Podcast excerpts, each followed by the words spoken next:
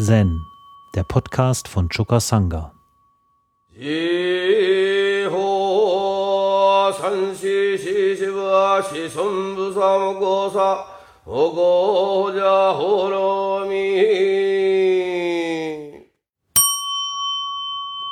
Statt eines Korns beginne ich mit einer Meldung.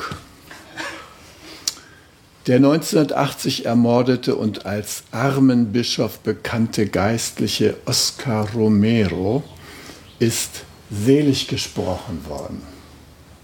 Beifall. Hunderttausende Gläubige, mehrere Staats- und Regierungschefs sowie zahlreiche kirchliche Würdenträger wohnten der Zeremonie in San Salvador bei. Geleitet wurde die Messe von dem italienischen Kurienkardinal Angelo Amato. Romero hat mit der Kraft der Liebe Frieden geschaffen und mit seinem Leben Zeugnis für den Glauben abgelegt, hieß es in dem apostolischen Brief von Papst Franziskus. Nach der Seligsprechung wurde ein riesiges Porträt von Erzbischof Romero enthüllt. Bereits Stunden vor Beginn der Zeremonie waren die Menschen zu Tausenden auf dem Platz Salvador del Mundo im Zentrum der Hauptstadt San Salvador geströmt. Sie skandierten Romero, Romero und sangen religiöse Lieder. Auf Transparenten und Fahnen war zu lesen, Märtyrer der Liebe und Heiliger von Amerika. Romero war vor 35 Jahren erschossen worden, als er gerade die Messe feierte. Einen Tag zuvor hatte er Soldaten zur Befehlsverweigerung aufgerufen. Ein halbes Jahr nach der Machtergreifung in seinem Land durch die Armee. Er hatte sich für die Belange der Bedürftigen eingesetzt und damit die reichen Eliten und das Militär gegen sich aufgebracht. Im anschließenden Bürgerkrieg zwischen staatlichen Sicherheitskräften, rechten Todesschwadronen und linksgerichteten Guerillagruppen kamen bis 1992 rund 75.000 Menschen ums Leben. Mindestens 7.000 gelten noch immer als vermisst. Romeros Mörder wurden nie gefunden.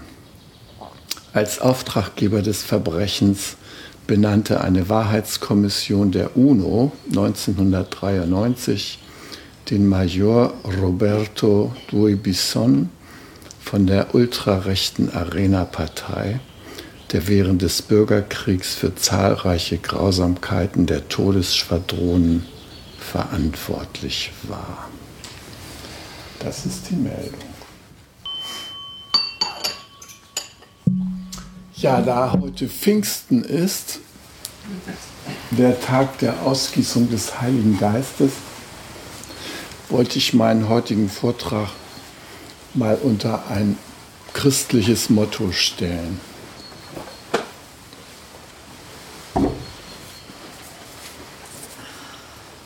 Hier seht ihr ein Foto von einem LKW, auf dem befinden sich revolutionäre peruanische Bauern zu der Zeit, als ich in Peru war. Und auf diesem LKW steht vorne drauf, Dios es mi guía, Gott ist mein Führer. Na, so fuhren die da durch die Gegend. Und auf den Fahnen steht, mh, hm, endlich äh, Regelung der Landbesetzung und so weiter. Ja?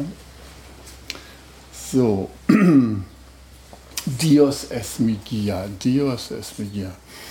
Und ähm, wir haben in äh, Südamerika eine ähm, Kirche, die sich aktiv für die Veränderung der sozialen Verhältnisse in Lateinamerika einsetzt und eingesetzt hat.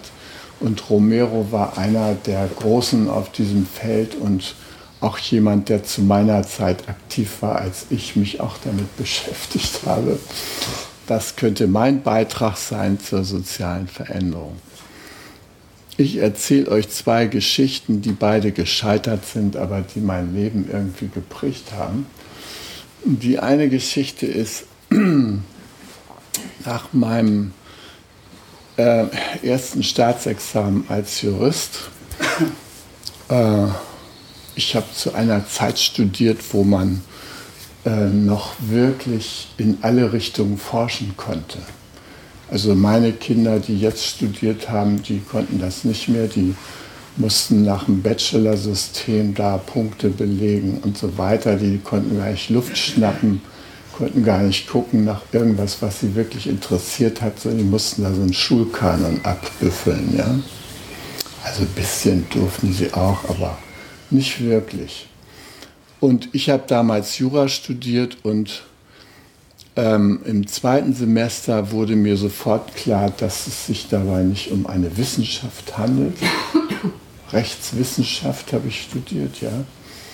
Sondern dass es sich dabei um ein Studium handelt, in dem man eine Herrschaftssprache und eine Herrschaftsideologie sich aneignet.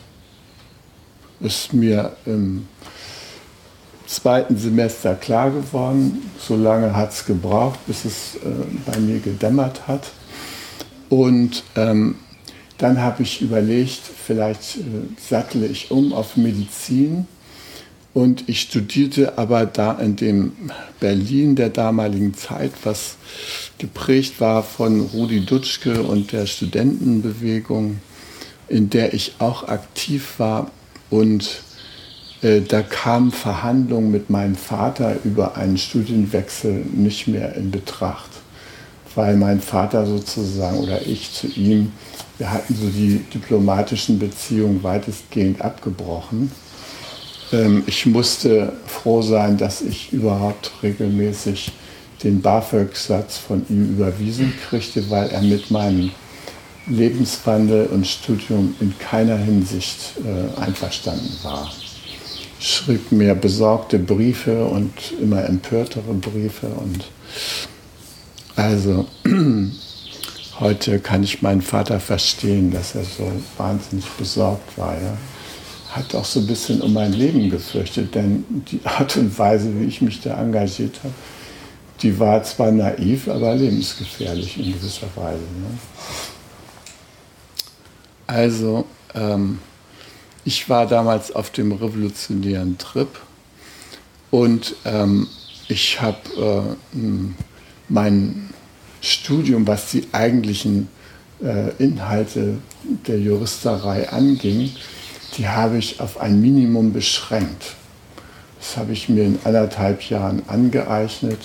Wir hatten äh, unter den linken Studenten solche äh, Lerngruppen organisiert, selbst organisiert, wo sofort die Essenz, was man brauchte, eignete man sich an, um die restliche Zeit frei zu haben für politische Aktivitäten. Und am meisten habe ich dadurch gelernt, dass ich Vorlesungen gesprengt habe. Zusammen mit einem Freund bin ich in Vorlesungen gegangen und wir haben die Profs in Diskussionen verstrickt und dazu mussten wir uns ja auskennen, sonst hätten wir mit denen nicht diskutieren können. Also waren wir sehr gut vorbereitet und haben dann mit denen eine Diskussion entfacht, um den Studierenden klarzumachen, dass es der reine Schwachsinn ist, was sie sich da jetzt reinziehen. Ja? Und ähm, dann waren die irgendwann empört und wollten, dass wir rausgingen. Und wenn wir es nicht verhindern konnten, dass wir ähm, rausgeschmissen wurden. Da haben wir vorher noch Farbeier geschmissen oder sowas, dass die da wenigstens nicht mehr so blütenrein da vor den Studierenden standen. Also in dieser Szene war ich aktiv und da habe ich am meisten über meine Rechtswissenschaft gelernt, weil ich mich immer sehr genau präpariert habe, um in Lehrveranstaltungen reinzugehen, die das zu verhindern. Ne? Eine andere Folge dieses Engagements war, dass ich da später mal als Studentenvertreter gab es ein Reformgesetz in Berlin, in äh, die Studienkommission gekommen bin. Und da haben wir dann so versucht, so ein ähm, dreimonatiges Block-Einführungsstudium da so durchzusetzen, damit da den äh, Rechtswissenschaftsstudenten möglichst schnell klar wurde, was was das Ziel und was die Funktion von Recht in dieser Gesellschaft ist. Kurz und gut, mein, hm, mein Fachbereich selber, als ich da ankam, ich habe erst in Hamburg angefangen zu studieren, im zweiten Semester war ich dann in Berlin, da kam ich da an, da war gerade Streiksemester. Auf den Fenstern der Fakultät prangte in Riesenlettern, fürchtet euch nicht, macht die Jurfak dicht. Der Eingang zu den, zur Uni wurde mit Polizisten kontrolliert, ja. Und ähm, also Helmut Gollwitzer war einer der wenigen Professoren, die irgendwie auf der Seite der Studenten aktiv waren und sogenannte kritische Universität mitgetragen hat. Kritische Universität war eine von den Studenten organisierte Paralleluniversität ähm, zu den laufenden äh, Lehrveranstaltungen ja, mit fortschrittlichen Inhalten, vor allem marxistisch-leninistischer Prägung. Ja. So, das war's. Der entscheidende Kurs war der Kapitalkurs, ja, habe ich ja schon erwähnt. Meine arme Tante hat den ja nicht mitmachen können. Ähm, also erstmal die Analyse der gesellschaftlichen Verhältnisse und dann weitersehen. Ich habe es als deprimierend erlebt, in meinem Fachbereich zu erscheinen, um irgendwas äh, für meine Scheine oder sowas zu tun. Da saßen von morgens um acht bis abends um acht, also bis die Bibliothek da geschlossen hat, saßen meine Kommilitonen und haben da äh, in der Cafeteria über Fällchen diskutiert. Was macht man, wenn der Radfahrer von links kommt und der Autofahrer von rechts? Und naja, schwierige rechtliche Probleme. Ja. Oder Schatzsuche. Wer das Verhältnis von Findern eines Schatzes zu demjenigen, dem der Grund und Boden gehört, wo der Schatz gefunden wird? Und wie klärt man das rechtlich? All solche Sachen. Also, da habe ich sofort immer den Rücken gekehrt und habe mich den Fragen da gewidmet, die mich interessiert haben. Und was mich damals interessierte, war ähm, neben der Politik, also was ganz klar war, Vietnamkrieg, Kambodscha-Krieg und so weiter, das waren unsere Tagesengagements. Daneben hat mich interessiert die aufkommende Ökologiebewegung, weil ich mir gesagt habe, die Gesellschaft in Westdeutschland damals noch, ist zu saturiert. Da kriegen wir die Arbeiter, das revolutionäre Subjekt nach Marx, kriegen wir nicht auf die Straße. Die werden nicht für einen Umsturz der sozialen Verhältnisse auftreten. Äh, was hier der Widerspruch ist, an dem diese Gesellschaft lernbereit ist, das ist vielleicht äh, die verheerenden Effekte auf die Umwelt. Ja? Deshalb habe ich mich sehr früh darauf konzentriert und ähm, habe mich da noch mit Enzensberger gestritten. Ja, dem habe ich nämlich gesagt, er soll mein Kursbuch zur Ökologie rausgeben. Ähm, da hat er gesagt, so eine kleinbürgerliche Scheiße macht er nicht. Ja. Der war damals auch anders gestimmt als jetzt. Und ähm, Zwei Jahre später hat er dann doch eins rausgebracht, ja, kritische Ökologie. Aber sagen wir mal so, das war so diese Aufbruchsphase. Und mir ging es echt darum, wie positioniere ich mich, um wirklich effektiv meinen Beitrag zur sozialen Veränderung anzubringen. Das war für mich so ein Lebensthema. Ja. Und äh, natürlich war ich eine ganze Generation, die das diskutiert hat und wir waren unterschiedlicher Meinung. Und dann gab es die bewaffneten Kampffraktion RAF, ja. Das war natürlich schon mal klar, das kommt nicht in Frage, aber äh, irgendwie effektiv werden wollte man ja doch. Und ich habe mir dann gesagt, also ich möchte äh, die tatsächlichen Gewaltverhältnisse des Kapitalismus mir an dem, äh, in dem Bereich der Welt vor Augen führen, wo sie mit Händen zu greifen ist. Und das war für mich Südamerika. Ja? da gab es zu meiner Zeit die Unidad Popular in Chile. Unter Salvador Allende ein Glücksfall, ein Zufallsergebnis, dass das demokratisch herbeigeführt werden konnte. Und ich habe ähm, neben meiner sonstigen politischen Arbeit mich auch im, im Lateinamerika- bzw. Chile-Komitee ähm, engagiert und hatte darüber äh, so Briefkontakte und Adressen äh, zu drei verschiedenen chilenischen Projekten, äh, zu denen ich nach meinem ersten Examen äh, fahren wollte und ähm, wo ich mich engagieren wollte. Ja. Und ähm, also ich habe im Mai äh, Examen gemacht und mich auf diese Reise vorbereitet, bin in Spanien gewesen, um, habe ich festgestellt, da sind die Tickets mit dem, mit dem Passagierdampfer, den ich damals genommen habe, nach Santiago de Chile wollte ich mit dem äh, Schiff reisen. Das war so ungefähr vier Wochen war man da unterwegs, ja. Und da habe ich gesehen, wenn ich mir das Ticket hier in Deutschland kaufe, ist es, es 130, äh, 1300 Mark und da in Barcelona kriege ich das für 900. Habe ich immer aus bei dort, habe ich dann Ferien in Spanien gemacht, da mein Ticket gekauft und wollte dann mit dem Schiff, was dann irgendwann im äh, Ende September so losfuhr, da wollte ich dann nach Chile. Naja, und während ich da in meinen Reisevorbereitungen bin, habe ich immer Nachrichten gehört, weil da schon ständig irgendwelche ähm, Sputschversuche in Chile abliefen und ich immer noch zitterte, komme ich da noch rechtzeitig hin oder äh, ist Allende da schon untergegangen? Und ähm, als einer der ersten hörte ich dann in der Nacht zum 11. Äh, September äh, von dem Putsch im Radio. Und ähm, bei mir landete auch noch eine der letzten revolutionären chilenischen Zeitungen, Chile Hoy. Die war schon im Lufthansa-Bauch verpackt, als der Putsch da ablief. Deshalb habe ich die noch gekriegt.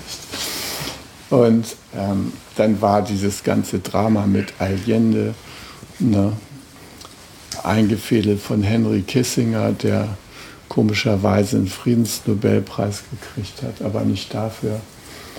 Ähm, zusammen mit dem ITT-Konzern war das so eine abgesprochene Sache, den Allende da wegzuputschen, weil das eine Gefahr für ganz Südamerika war aus Sicht der USA.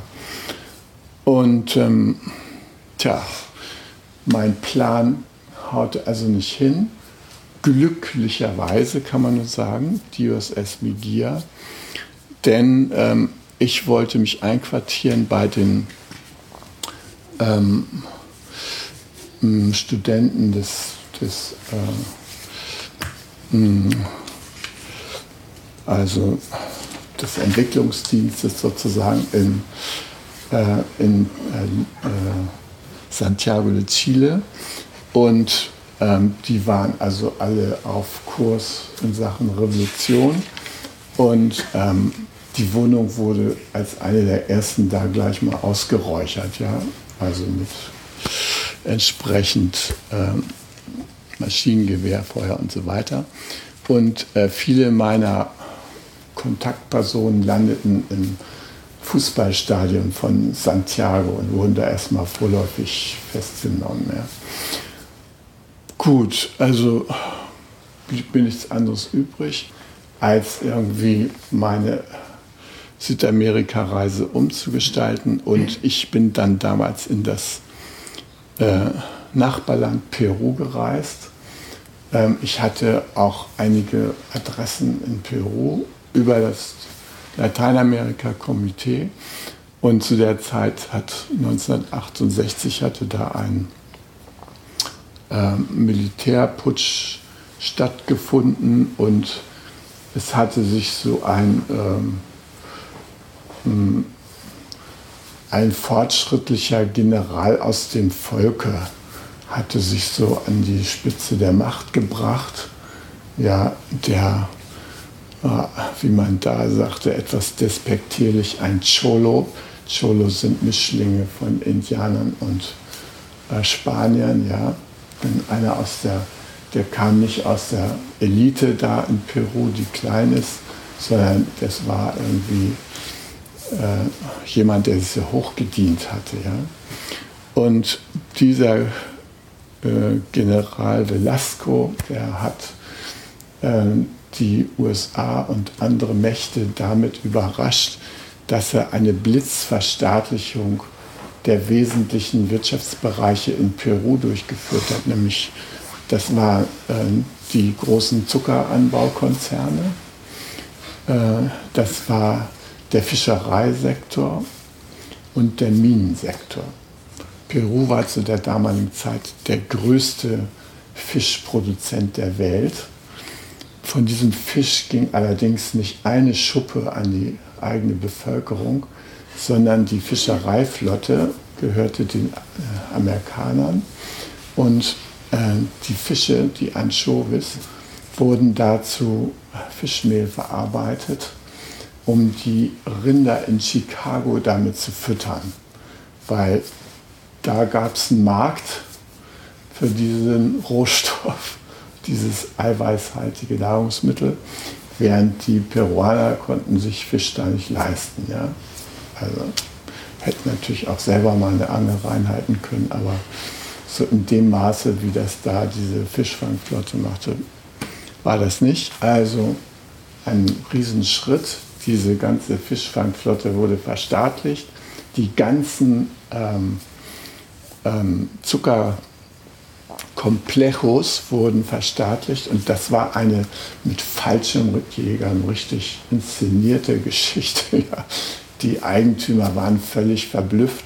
Sonst war das immer so, wenn die mal gestört wurden, dann konnte man das immer gleich hinterher wieder gerade biegen. Ja. Aber da wurde tatsächlich, wurden die besetzt und dann ähm, wurden auch noch ähm, äh, die, die Kupferkonzerne und so, die wurden auch enteignet.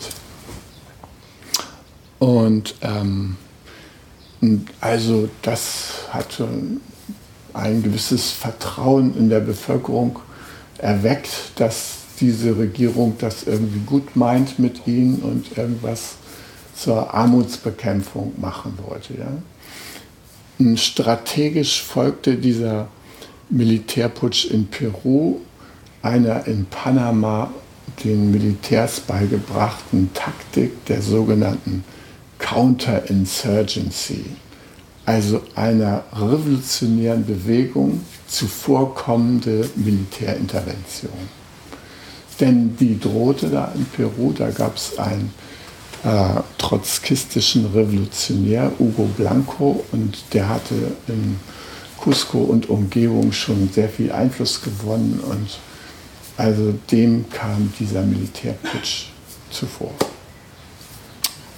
Jetzt bin ich also da in dieses Land und dachte mir, jetzt willst du doch mal an den Puls der Revolution, der Weltrevolution rühren, ja, und dich mal da ähm, umtun und gucken, wo, wo bist du da am meisten, äh, wo ist dein Beitrag da am sinnvollsten? Und ähm, ähm, es gab eine katholische Universität in Lima, Dios es Miguel, und die hatte einen Fachbereich Ciencias Sociales, also sozialwissenschaftlichen Fachbereich, und in dem gab es ein Taller Rural, eine landwirtschaftliche Abteilung. Und Landwirtschaft spielt ja in dem Land eine große Rolle. Und in diesem Taller Rural der um, katholischen Universität, da sammelten sich die Revolutionäre äh, unter den Studenten von Peru, weil sie nämlich unterstützten eine revolutionäre Bauerngewerkschaft, die sich gegründet hatte. Die nannte sich Confederación Campesina del Peru, also Zusammenschluss äh, der Bauern von Peru. Ja?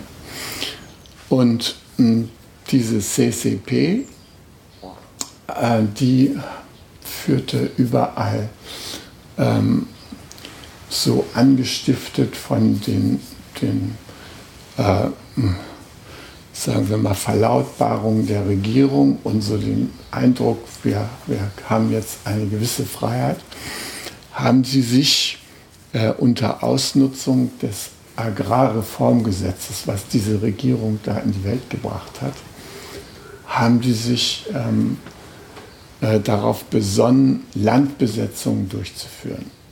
Denn in diesem Agrarreformgesetz stand drin, ähm, wer Land in Bebau nimmt, was äh, länger als zwei Jahre unbebaut ist, der kann sich da in den Besitz einweisen lassen. Und da gab es überall große Ländereien der Kirche, Dios es Migia, die unbebaut waren. Die hat sich die Kirche angeeignet. Ähm, die äh, Kirche hat sich Ländereien der indianischen Dorfgemeinschaften unter Nagel gerissen und dann aber nicht das Personal gehabt, die zu bearbeiten. Und als dieses Agrarreformgesetz kam, haben diese indianischen Dorfgemeinschaften äh, sich aufgemacht, die brachliegenden Flächen zu bauen. Das war aber nicht so einfach, weil in der Weltgegend reicht es nicht, dass man das Land hat, man muss auch Wasser haben. Und die Wasserrechte waren natürlich anders verteilt, nämlich die Wasserrechte lagen bei den Großhaciendas, ja, diesen großen Zuckerdingern. Und äh, diese kleinen Bauern drumherum, die kriegten da gar nichts oder eine verschwindende Quote. Und ähm, naja, ich habe mich blitzartig eingearbeitet in die Verhältnisse da in Peru.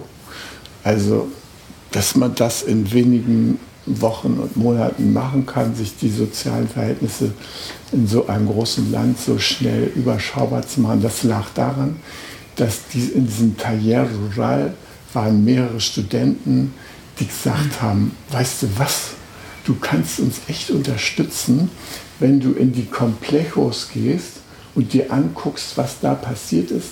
Die Regierung hat da jetzt Genossenschaften draus gemacht. Wir wissen nicht, was da jetzt in Wirklichkeit passiert. Aber du als Europäer, du kriegst das hin, da irgendwie dir so einen Forschungsauftrag hier von uns geben zu lassen und dann mal danach zu gucken, was da los ist. Wir sind da sehr interessiert. Und damit du weißt, worum es geht, jetzt Butter bei die Fische, zack, zack, zack, das musst du wissen, das musst du wissen, und dann so sind die Verhältnisse in Peru, da sind die großen Machtzentren und, und, und. Haben die mir das also in einem affenartigen Tempo beigebracht. Ja. Die hatten auch lauter so für die Bevölkerung zur Information so kleine Schriften rausgebracht, die waren in einfacher Sprache abgehalten und mein Spanisch war nicht so super, da konnte ich mir das daraus ganz gut entnehmen.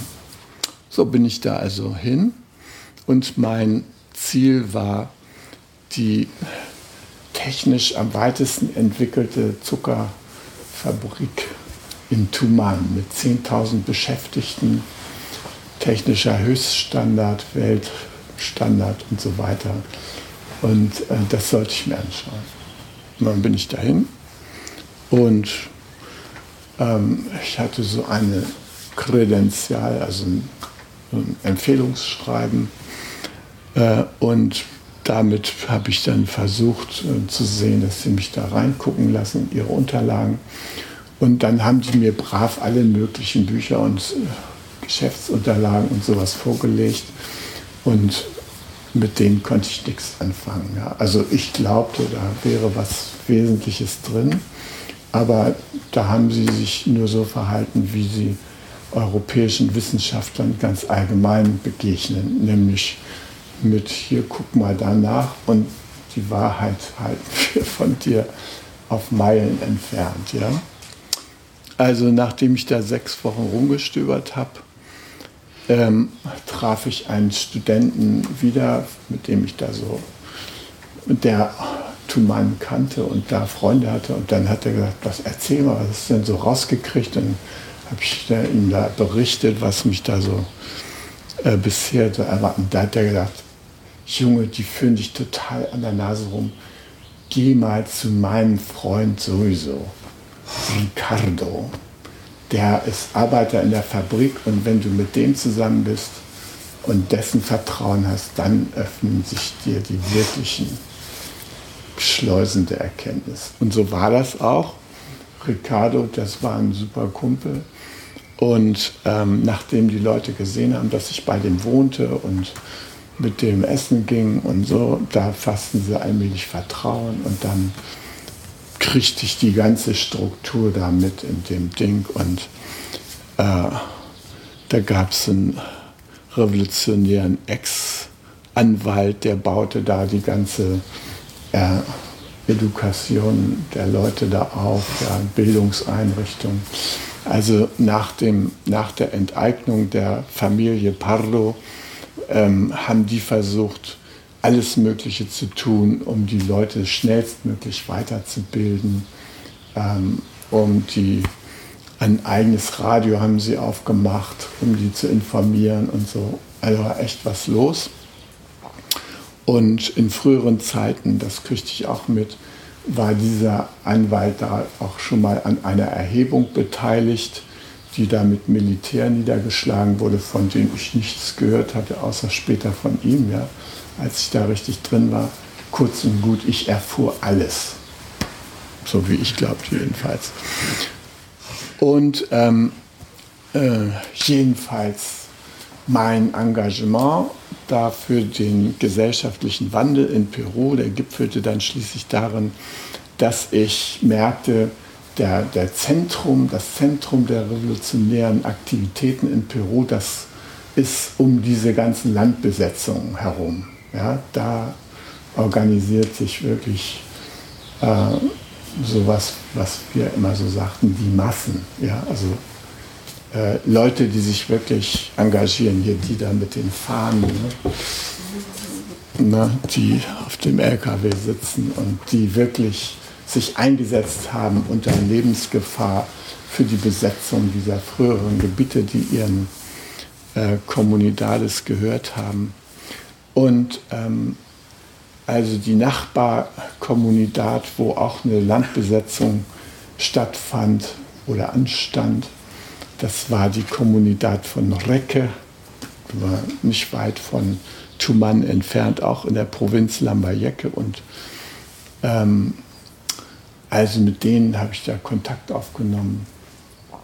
Und ähm, dann haben wir, wurde da diese Landbesetzung organisiert. Da habe ich natürlich nicht aktiv daran teilgenommen als Ausländer. Das wäre tödlich gewesen. Aber ich habe mit denen ein Abkommen geschlossen ähm, die hatten das Land, aber kein Wasser. Und die haben gesagt, wir müssen das Land bewässern aus Tiefbrunnen. Es gibt hier nur irgendwie so unter der Wüste von äh, da rund um Chiclayo an den Berghängen in 90 Meter Tiefe gibt es fossiles Wasser. Und da wollen wir ran. Und dafür brauchen wir Pumpen große Pumpanlagen. Dann bin ich nach Deutschland zurückgekehrt und habe eine Riesenaktion hier in Gang gebracht, äh, um Geld zu sammeln für Pumpen für die besetzten Ländereien, ja, damit die bewässern. Und das hat auch geklappt. Und wir haben ja etliche Tausend für die gesammelt und ähm,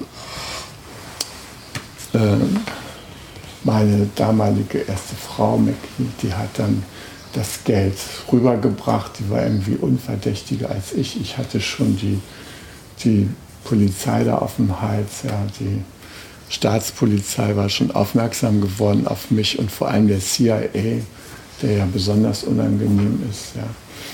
Und ähm, also wir haben diese Aktion da abgewickelt, die Pumpen wurden beschafft das Land wurde bewässert Und zwei Jahre war da glückselige Stimmung unter den Leuten. Und dann kamen die Panzer und haben alles, alles wieder äh, zurückgedreht. Ja, also wir waren nicht stark genug. Die ganze Landbesetzungsbewegung in Peru wurde sozusagen, das Militär hat sich dann wieder nach rechts entwickelt und dann wurde das alles äh, wieder eingeebnet. Gut, also was habe ich aus der Sache gelernt? Ähm, erstens habe ich gelernt, man Dios es migia, folge deinem Herzen und ähm, ich war aber noch auf der Machtschiene. Ich habe gedacht, man muss die Machtfrage stellen. Ja? Aus Sicht der Armen, der Entrechteten und so weiter. Und ich als Intellektueller bin dabei, wenn die Unterstützung brauchen, um sich zu erheben. Das war so mein Selbstbild zu der Zeit. Gut. Ich kam so nach zwei Jahren zu der Erkenntnis, äh, war alles gut gemeint, hast zu viel Kraft reingesteckt, hast tolle Analysen geliefert und so weiter. Aber an dem Schicksal der peruanischen äh, Campesinos hast du letzten Endes doch nichts Wesentliches verändert und die Machtverhältnisse, da was im Hinterhof der USA stattfindet, das unterliegt anderen Kräften, als was du da bewegen kannst. Ja. So, dann äh, habe ich gedacht, okay, jetzt wirst du erstmal Anwalt, weil mein zweites Staatsexamen gemacht. Es war klar, in öffentlichen Dienst wäre ich nicht gekommen, dank meines bunten Vorlebens. Äh, Volker Kröning hatte mir noch mal angeboten, er war damals Justizsenator in Bremen, ob ich nicht mal meine Verfassungsschutzakte einsehen will gesagt, nee, lass mal stecken. Ähm, die führen da alle möglichen Institutionen, führen Akten über mich. Also das CIA, Verfassungsschutz, der Stasi hat über mich Informationen gesammelt und zu guter Letzt auch noch die Kirche. Ähm, ein Freund von mir, der war der Geschäftsführer der Sektenbeauftragten der evangelischen Kirche und Wie? War das Rheinland-Pfalz? Nee, das ist irgendwie da so Fulda und Umgebung. Ich weiß nicht, wie die Kirche. Rheinland-Pfalz, das war ein ganz übler Sektenauftrag. mit dem vom Hals. Der hat ein schlimmes Buch rausgegeben, wo der Lebensgarten noch drin stand. Naja, kurz und gut, also diese Sektenbeauftragten haben da auch Informationen über mich gesammelt und mein Freund Peter Gottschick, der war also Geschäftsführer von den Sektbeauftragten, den habe ich besucht und dann hat er mir gesagt, du soll ich dir mal die Akte zeigen, die wir über dich führen. Ja. Ich gesagt, Peter, lass mal stecken, ist schon gut. Ja, interessiert mich nicht. Äh, meine Überzeugung ist, wenn man da anfängt, über sich was zu lesen, dann wird einem nur mulmig zumute. Und warum soll man sich seinen frischen äh, Abenteuergeist von solchen Ver äh, Sammlungsgeschichten da äh, vermiesen und verderben lassen. Kurz und gut, jedenfalls in Bremen, entschloss ich, wollte ich erst in das Zentrum der Arbeiterbewegung Deutschlands vorstoßen, auf die Klöcknerhütte gehen, als mit einer Tarnidentität, ähm, als äh, Kranführer oder sowas. Ja, um, da gab es irgendwie so revolutionäre bestimmte Gruppen, die da sich um den Klassenkampf in der Klöcknerhütte verdient machten und auch den Betriebsrat teilweise mitstellten. Aber ein guter alter Arbeiterfreund der Organisation, der ich damals angehörte, der sagte zu mir, Christoph, weißt du was, du bist kein Arbeiter. Mach mal was für uns, werd ein anständiger Anwalt und dann haust du uns raus und so weiter. Und tu was für die Bewegung durch deine Möglichkeiten. Bin ich also nicht Kranführer geworden, sondern Rechtsanwalt. Und dann habe ich versucht, als sozial engagierter Rechtsanwalt zu arbeiten. Mein erster Prozess Da ging es um die, den Widerstand gegen das Atomkraftwerk Gronde. Das war damals noch im Bau. Da gab es 30.000 Demonstranten, die sich in Ketten organisiert hatten, um den Greiftrupps der Polizei zu entgehen. Und da gab es eine Studentin aus Bremen, Linda Engelbart, die wurde aber aus der Kette gerissen. Und der haben sie dann alles Mögliche angehängt. Widerstand, die Polizisten getreten haben und so, ja. So ein feines, süßes, kleines Mädchen konnte man sich schon gar nicht vorstellen, dass die das überhaupt kräftemäßig irgendwie so hinkriegt, dass sie da Spuren hinterlässt, wenn sie nach den Polizisten tut. Aber die wurde jedenfalls da angeklagt und das war mein erster großer Strafprozess als junger Anwalt. Wir kamen nicht in das Amtsgericht Hameln rein, weil das von Demonstranten abgeriegelt war. Daraufhin wurde die verhaftet. Dann mussten wir die irgendwie mit einem hinterlegten Scheck über 10.000 Mark wieder rausholen aus der Haft. Ja, wurde der Haftbefehl außer Vollzug gesetzt. Schließlich kamen wir rein. Erste Instanz wurde sie verurteilt. Zweite Instanz wurde sie freigesprochen. Ja. Aber sagen wir mal so, das war so gleich mein Entree. Und ähm, das hat sich dann so fortgesetzt in verschiedenen anderen Verfahren. Jedenfalls, äh, jetzt komme ich zu der nächsten Geschichte. Das war mein äh, mich anlegen mit hier den Löwen des westdeutschen Wirtschaftssystems, ja, der Firma Daimler-Benz. Die Firma Daimler-Benz hatte die Borgward-Fabrik, die alte Borgward-Fabrik in Bremen gekauft und die bauten da äh, Mercedes, ja, äh, Mercedes-Transporter und die wollten die Fabrikation erweitern. Und da gab es verschiedene Optionen und äh, die Mercedes am liebste Option war, ein in diesem industriell ziemlich besetzten Stadtteil von Bremen, äh, in dem gab es ein, ein Naherholungsgebiet und Kleingartengebiet.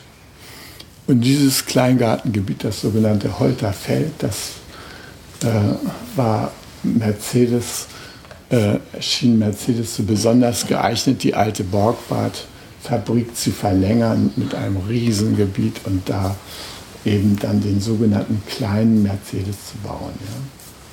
Das war so in den 80er Jahren. Bischof Romeros Zeit, wie der da gerade ermordet wurde. Zwei Bürgerinitiativen haben mich beauftragt, da anzutreten.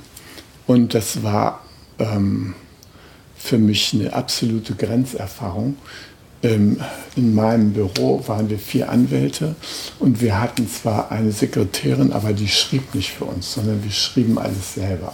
Das war so Ehrenkodex, wir beuten hier niemand aus und so. Ähm, also machen alles selbst und so.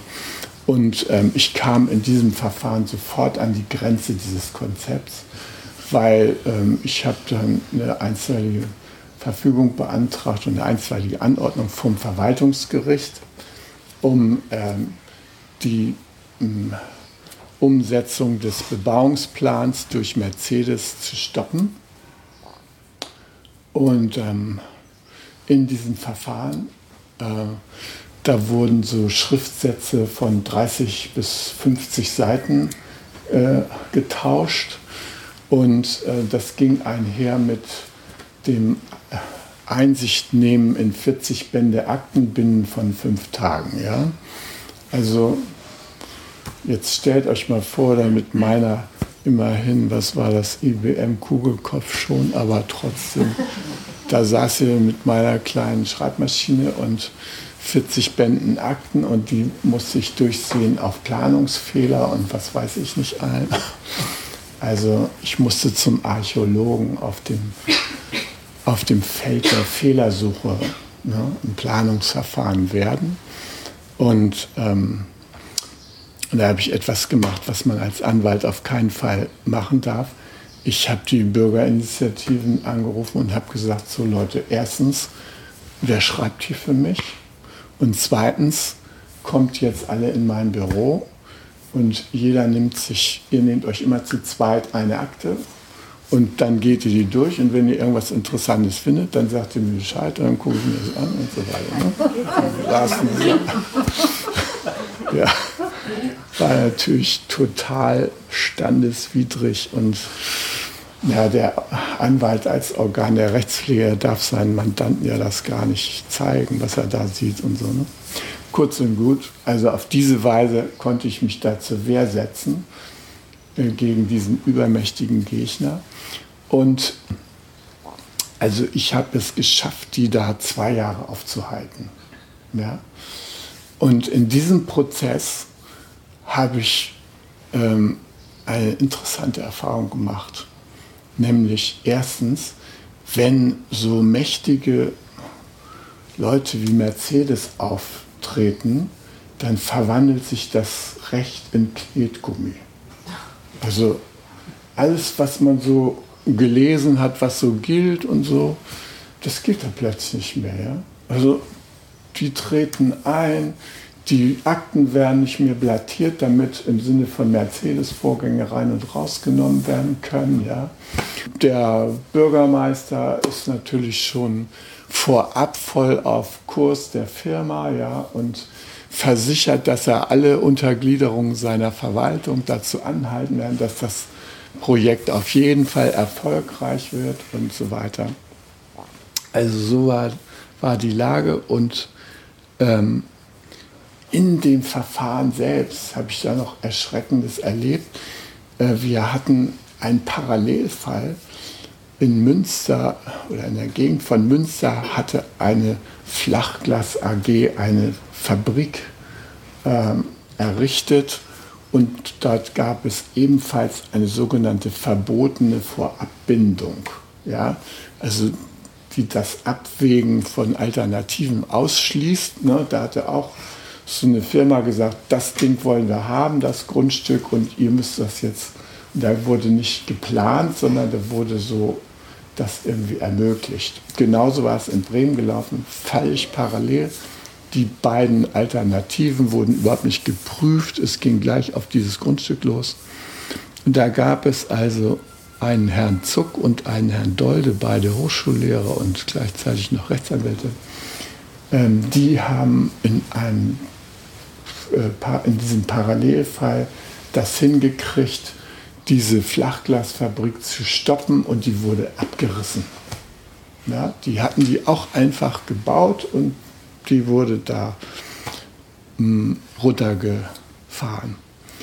Und auf deren wunderbare Ausführungen, die sie in einem Buch veröffentlicht haben, konnte ich mich wunderbar beziehen in meinem Mercedes-Fall. Mich immer zitiert und so weiter. Und Peng. Und auch die erste Instanz ist mir da weitestgehend gefolgt und ähm, hatten also drei große Bereiche ausgemacht, die die Planung rechtswidrig erscheinen ließen. Ja. Das Gericht konnte sich ja noch nicht festlegen, aber so hat das schon mal so erörtert. Das eine war die Verkehrsanbindung. In dem Stadtteil war die Verkehrsanbindung viel zu schwach der Lärm für die Anwohner unerträglich.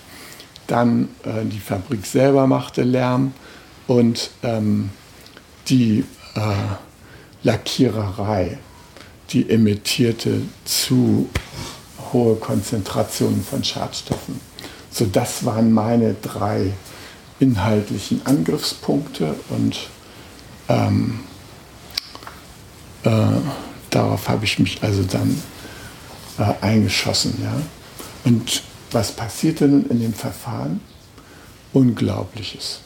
Als erstes traten mir die Herren nicht Zuck, aber Dolde, der trat mir entgegen als Vertreter von Mercedes. Ja, schon mal. Mercedes war die Beigeladene. Ich stritt ja mit der Stadtgemeinde Bremen. So, und die haben der Dolde hatte nichts Besseres zu tun, als im laufenden Verfahren in der DÖV, das ist eine Rechtszeitung fürs öffentliche Recht, da hat der die ganze Zeit Veröffentlichungen gemacht warum all das, was er da in dem Flachglasfall mal vertreten hat, in dem Fall von Mercedes nicht gilt. Ja? Und auf diese erhebenden Ausführungen hat sich dann der Präsident des Oberverwaltungsgerichts in seiner Entscheidung bezogen. Ja. Der zweite, der hat dann die erste Instanz, nach der ersten Instanz entschieden. Und dann in dem Verwaltungsverfahren passierten unglaubliche Dinge, das könnt ihr nur ermessen, wenn ihr Jurist seid, nämlich es wurde im Verfahren mit, den Beige, mit der Beigeladenen eine Vereinbarung getroffen, also mit Mercedes, dass die einen virtuellen Lärmschutzzaun einhalten, ja, der also bestimmte Grenzwerte nicht überschritt. Äh, erstaunlich, ja, das ist eigentlich Gegenstand der Planung, sowas. Also das wurde gemacht. Dann haben die die Lackierverfahren umgestellt auf Trockenlacke. Es gab keine Emissionen mehr.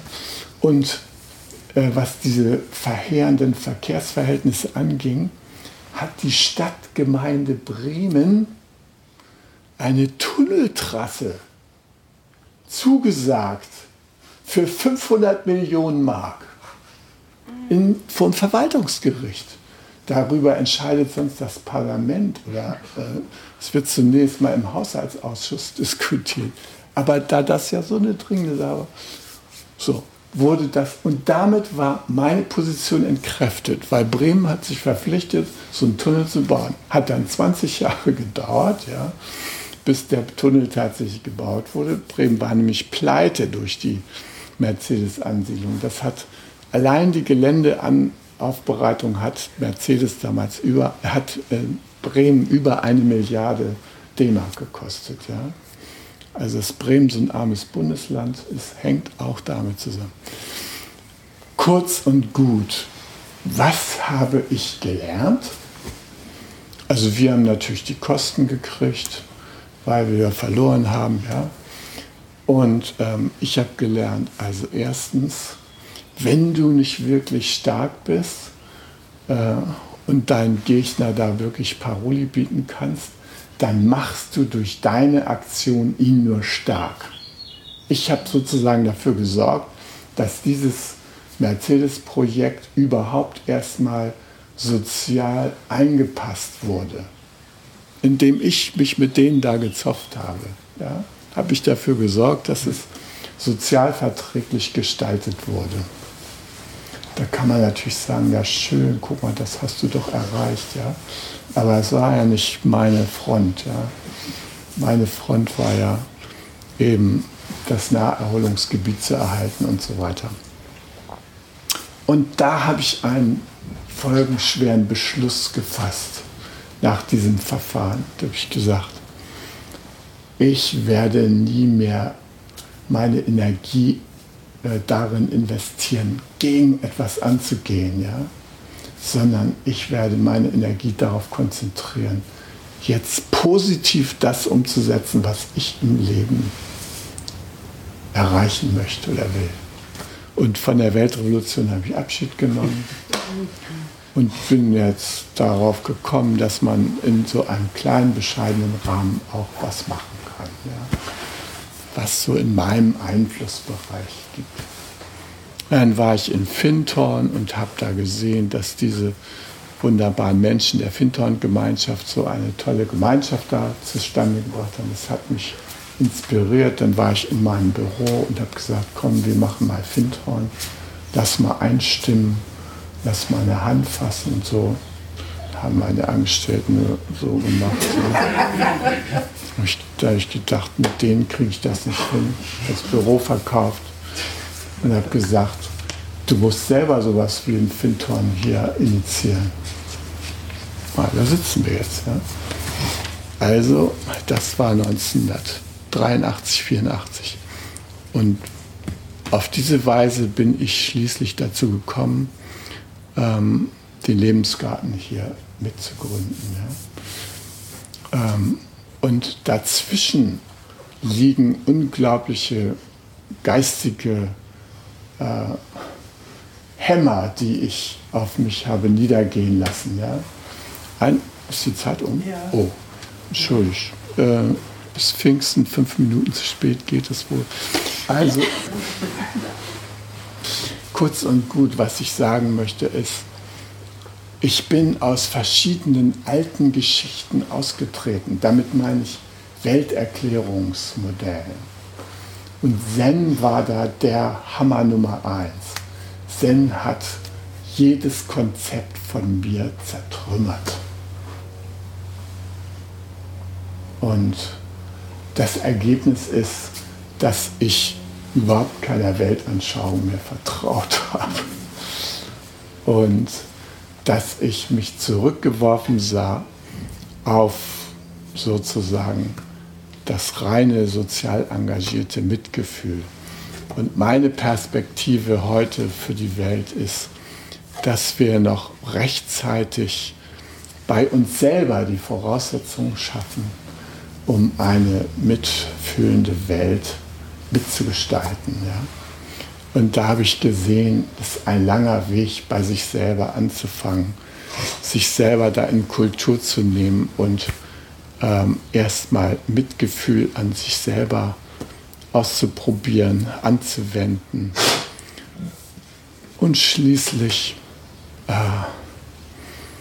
dann seinen Einflussbereich wahrzunehmen, zu gestalten und sein eigenes Mitgefühl in die Welt zu bringen. Und das sehe ich heute noch als meinen Auftrag an. Zen, der Podcast, ist eine Produktion von Chokasanga e.V. in Kooperation mit dem Podcaststudio Paderborn.